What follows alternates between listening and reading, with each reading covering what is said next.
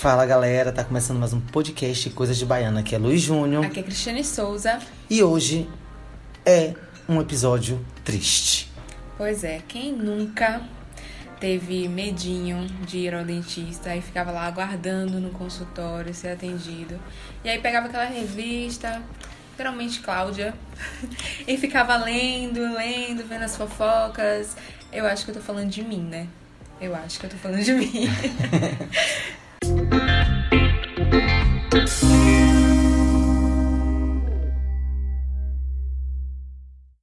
Rapaz, que episódio é esse, viu? Que episódio. É, o nome do nosso episódio é Eu Tentei, mas não deu. E vamos falar sobre o fim da revista de grandes revistas impressa de várias, vários nomes que fez muita, muita gente sonhar em ser design, ser modelo, uhum. ser publicitário, ser jornalista, ser milhões de coisas, porque eu é, acredito que muitas revistas, ser um nerd, muitas revistas, a maioria das revistas, ela, a gente tinha um conceito, a gente tinha. A gente pensava em algo, sabe? A gente não só olhava as figuras e lia por ler. E quando a editora Abril decidiu cancelar é, é, a maior parte das suas é. revistas, isso foi em 2018, se eu não me engano. Foi, foi ano passado. E aí, meu Deus do céu, o mundo não foi mais o mesmo depois disso. O mundo não vem ser mais o mesmo desde Sandy Júnior, quando, quando separaram. É, a culpa é deles. Então, assim, isso já vem daí. Mas é, acabar o, o, o, mundo, acabar com, com, com tantas. Com tantos editoriais demitindo tantos jornalistas, tanta gente, foi algo muito duro de se, de se sentir. E ainda vejo que assim, algumas, algumas revistas elas tentaram, fizeram um, um modelo para é, tamanho de bolsa, um tamanho para bolsa, de bolso menor, mas, mas não deu. Eu fico tentando entender. O que não deu? Eu já li vários e vários em vários sites, várias coisas, mas não tem uma, uma resposta para por que não deu, sabe? Eu lembro que quando o, o, dono da Playboy também cancelou sua aqui no Brasil a, a, a veiculação da, da Playboy parou de, de de também de pagar as, as moças para fazer os ensaios que venhamos com venhamos são ensaios incríveis. Sim. Incríveis independente de qualquer coisa ensaios incríveis. Aquele fotógrafo meu Deus que olhar e de contrapartida gente na Playboy tinha entrevistas incríveis incríveis incríveis incríveis incríveis eu acho que é na, é numa das Playboys tem uma entrevista com o Fernando Henrique Cardoso que, meu Deus do céu. Acho que foi logo depois quando ele saiu da presidência do Brasil. E é um, ele é um economista é inteligentíssimo. Então, assim, não é só coisa fútil, sabe? Sim. É muito conteúdo, é muito inteligente. E ainda fico me perguntando: será que não vai voltar? Será que não vai ter o estalo de que a gente precisa voltar? O mercado precisa da gente de novo? Em outra roupagem, de outro jeito? Pode ser digital.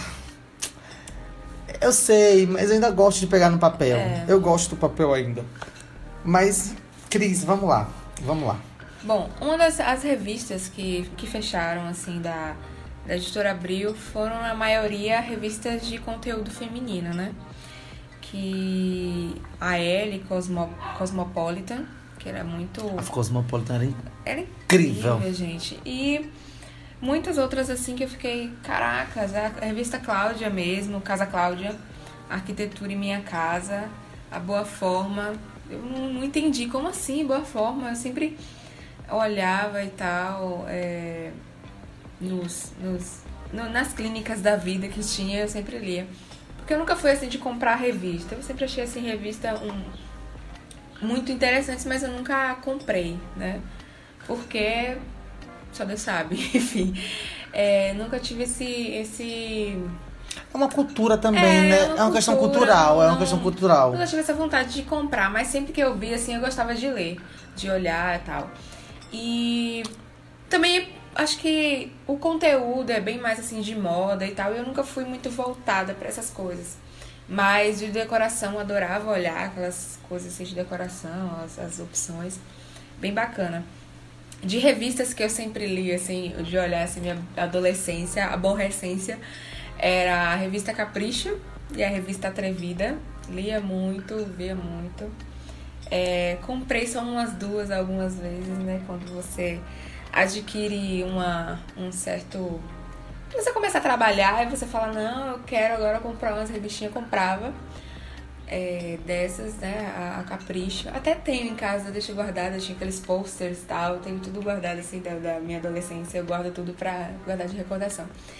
E lia muito aquelas revistinhas do João Bidu. Sim! João Bidu fazia aqueles testes, será que ele gosta de você e tal, essas coisas. E via o meu horóscopo, tá? Virginiana, que cor que eu vou ter que usar hoje de roupa. E assim, fiquei muito triste quando percebi que, infelizmente, é, se fecharam. Muitas dessas revistas é, tinham. A, na, a, existiam na internet também. E por isso que a gente colocou o título Eu Tentei, mas não deu, porque muitas tinham conteúdo que ia pra revista e também estava na internet. Mas não deu, não deu. O que será que aconteceu? Por que, Júnior? Será que não foi, não rolou, não deu, não deu match? Eu tava. É, comecei a, a dar uma olhada aqui. E tem um, tem um blog, a gente, numa das nossas pesquisas, a gente tava olhando, né, pessoas que, que tem blogs, sites falando sobre exatamente sobre isso. E a gente chegou a um chamado Fashionismo, de Teresa Chamas, Acho que é o nome dela. Uhum. E ela fala exatamente sobre isso. E tem um finalzinho aqui. Um finalzinho. Um finalzinho, uma pergunta que, que ela faz. Que é exatamente essa. Estaríamos todos nós ali, alienadamente num espiral de Instagram e rede social e seus conteúdos mais rápidos, superficiais e efêmeros? Então ela faz essa, essa pergunta. E no final, bem no final, ela fala: como, de, como dedica e canaliza seu tempo na hora de consumir conteúdo de internet? Ela fala que a gente precisa consumir as coisas, mas consumir de forma saudável. E ela fala também sobre essa necessidade que muita, muita gente que tinha blog surgiu seus blogs a partir de de ler suas revistas. Então os blogs surgiram a partir daí. Sim. Da ideia de que, meu Deus, eu tô, eu tô lendo, eu leio muita revista, eu acho que eu posso, eu posso falar sobre o assunto também. Eu acho que eu consigo também. Eu me interesso por aquele tema. Uhum. Então, assim foram outras e outras e outras outras editoras. E a gente eu vou ler um trecho do da nota que a gente foi procurar na internet, que o Grupo Abril enviou, e ele fala: o Grupo Abril comunica que, como parte de seu processo de reestruturação, está reformulando o portfólio de marcas da editora com o objetivo de garantir sua saúde operacional e o ambiente de profundas transformações tecnológicas, cujo impacto vem sendo cedido sentido. por sentido por todo seu por todo o setor de mídia. Então assim, ele quer. Desculpa, editora Abreu, eu te amo, mas não dá para te entender.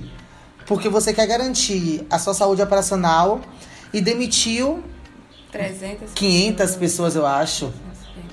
Então, assim, quase 500 pessoas. De, de, de, demitiu um turbilhão de gente. E, 800 funcionários. Pronto, 800 funcionários emitidos. Então, assim, e a saúde operacional da onde? De quem? Como? O que, que essa galera vai fazer agora? agora? Então, assim, e ele ainda fala: o processo tornou-se obrigatório dentro das circunstâncias impostas por uma economia e um mercado substancialmente menores do que o trouxeram abriu até aqui. Eu te entendo. Porque... Muita gente que, que assinava a revista para receber em casa parou mesmo, cancelou. Porque tem muito conteúdo, né? Netflix também entra aí. Netflix, aí você paga é, Spotify, todas as plataformas, e aí você acaba meio que, ah, vou ler revista, não tenho mais tempo pra, pra ler revista. É, eu acho muito, eu acho muito triste sabe? essa falta de tempo do, do, do, do, ser humano em si, da, da sociedade, em não poder ler algo. Eu acho que não é nem tanto falta de tempo, porque se eu tenho tempo para assistir uma série, Porque eu tenho eu não tempo tenho para ler. ler. Porque Exatamente. eu tenho preguiça. Eu quero ver aquele negócio que já tá pronto pra mim, tá na minha frente, já está pronto. Eu Eu, ler, eu vou ter que ter uma. uma não, não, não, não sei se, se seria essa palavra, mas é um. Meu cérebro vai ter que fazer todo um, um- processo, pensar. pensar naquilo, identificar, é, ler as, as palavras, porque a gente não só lê as palavras e juntar tudo num todo pra poder entender. E levar um entendimento, né? É Aquilo isso. que a revista tá lhe passando. Ninguém E consumir algo pronto é muito mais, Muito mais fácil. Foi o que a gente tava falando da TV aberta. Uhum. Que a TV aberta vem se transformando. Acaba linkando um tema com o outro. É. E, e isso também afeta no mundo artístico. Porque as revistas, quando o artista estava no auge, ele era a capa de revista. Era a notícia principal daquela revista. Então até isso, pra eles, foi ruim. E eu, eu, eu ouvi muito, li muito, que os artistas pagavam dinheirão pra tá, pra ser capa de revista, ou pra mostrar seu filho, ou pra mostrar seu casamento. Então assim, eu não entendo. Eu ainda continuo sem entender até onde eles foram ou até onde eles iam e por que parou nesse meio tempo. E porque e também não, não trouxe algo e transformou tudo em digital. Em vez de acabar com a revista, transformava ela em digital. Fazia o digital dela, fazia com que ela fosse digital, tendo capa, tendo, tendo, tendo tudo, mas de forma digital. Tendo plano de, de assinatura, um sistema de streaming que você pudesse ler com, com audiobook, com matérias interessantes, Com com entrevis- entrevistas é, é, filmadas com com um canal no YouTube e você pudesse consumir tudo isso de alguma forma. Eu acredito que, de certa forma, saiu do seu interesse principal fazer aquilo que não estava dando mais dinheiro. Porque eu, eu tenho certeza que eles fizeram uma pesquisa e viram que não estava dando dinheiro. Mas de, contra, de contrapartida, de contramão, acabou demitindo uma galera. E acaba deixando, deixando a população sem conteúdo. Sabe? Acaba deixando a po- população, a população sem conteúdo. Então, aí ele, ele fala também, que aí fala. Aos profissionais que atuaram nos títulos que estão sendo descontinui, descontinuados, nosso agradecimento pela dedicação e pelo profissionalismo. E ponto final. Então, assim, Se lasca aí. meu Deus, vai procurar emprego? Problema seu, vai procurar seu emprego. Aqui não tem mais. E é isso É. que a gente não entende. É isso que a gente não entende. No, no- na revista, no, no, no, no- no nosso episódio passado, a gente meio que a gente não indicou nada. Não indicou nenhum site. Não indicou nada. E dessa vez a gente. Mas fale, Cris, fale alguma coisa. Não, pode, pode, pode pode continuar. seguir. Sim. E, e assim, a gente estava lendo ainda sobre. exatamente sobre isso. E a gente achou um texto da FGV que ele fala sobre. Falando sobre editora, é de Lívia, Lívia Guiar. Esse, esse, essa matéria dela foi no dia 11 de agosto de 2018. Então a gente vai deixar o link. E ela fala: Para começar a ler esse texto, primeiro deixe de lado a sua raiva contra a Veja. Quem nunca, né? Quem nunca tem um áudiozinho guardado da revista Veja? Eu acho que eu sou nunca, porque, tipo, nunca. Mas você nunca levou a percepção que Veja manipuladora. Não, porque eu nunca, eu nunca fui assim tão De ler a focada Veja. de ler a revista Veja, sabe? Eu li. Eu li.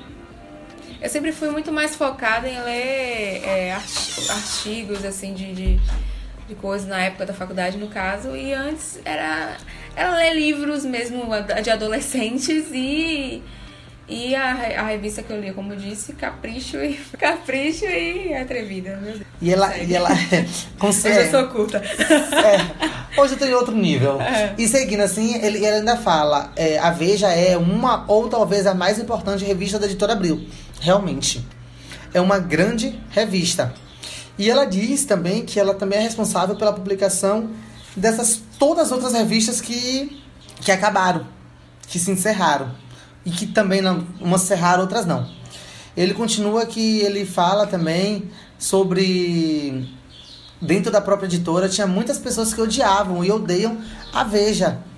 Mas é um espaço para todo tipo de, de, de, profissional. Quem nunca quis escrever na Veja? Meu Deus. Eu mesmo. Eu que, eu que muito, assim. ah, não, peraí, eu li uma revista interessante. Era uma revista masculina.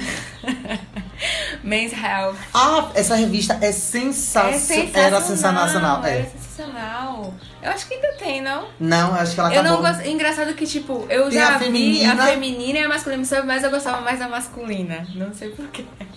Tem, uma, tem uma revista também, a. GQ, QG. Acho que é GQ. GQ. GQ. É uma masculina.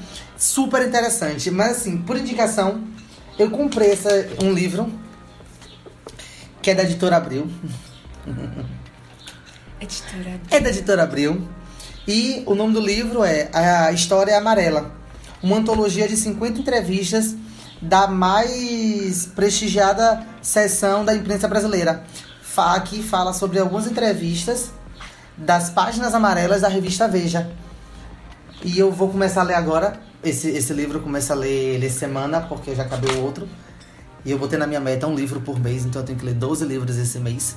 E eu, eu achei muito interessante porque eu sempre vi várias reportagens bem interessantes nessa revista. Já li algumas, mas a maioria a gente nunca lê. A gente nunca lê. E assim, falando de revista que eu que consumo, que, que consumo, eu leio ainda Pequenas Empresas, Grandes Negócios, leio. Leio, Nossa. compro. Eu adoro pelo lado mais empreendedor da história, eu compro muito. Essa GQ, QG, eu não lembro o nome, eu também comprei algumas vezes. Eu era assinante da revista Veja. Depois eu cancelei assinar. Eu parei de assinar, acabou meu. Também não quis renovar. Por vários fatores. A, a Veja nunca me manipulou, mas por vários fatores eu queria ah. ler outros tipos de revista. E quando a gente assina uma revista específica, a gente só lê aquela revista. Só lê uma opinião. Só lê uma opinião. Então, assim, gosto muito da Super Interessante. Eu acho uma das é melhores revistas. A Mundo Estranho também era bem interessante. Como eu falei, a Playboy. A Playboy tinha... As entrevistas eram das, uma das melhores. Uma das melhores. Já li a Recreio, a Manac, mas tudo isso que era da. que ficava na biblioteca da escola. A né? Recreio, a Recreio, li muito, vi um brinquedo. Uma vez eu comprei. Ah, contando até uma história, eu comprei pro meu sobrinho uma revista Recreio. Uma vez. Quando eu fui de novo comprar, ele falou que não tinha mais. E meu sobrinho ficou super oh. sentido, porque eles queriam. E eu contei pra eles que eu lia muito, não sei o quê. Então, assim. Meu período de, de infância e adolescência era rata de biblioteca. Eu ficava, saía da escola, quando saía mais era melhor ainda, porque eu ia pra biblioteca e ficava lá horas, horas vendo revista, lendo revista. E aí depois ia para casa com um livro novo, porque eu lia muito. Foi lá que eu conheci o livro da História Sem Fim, que eu amo.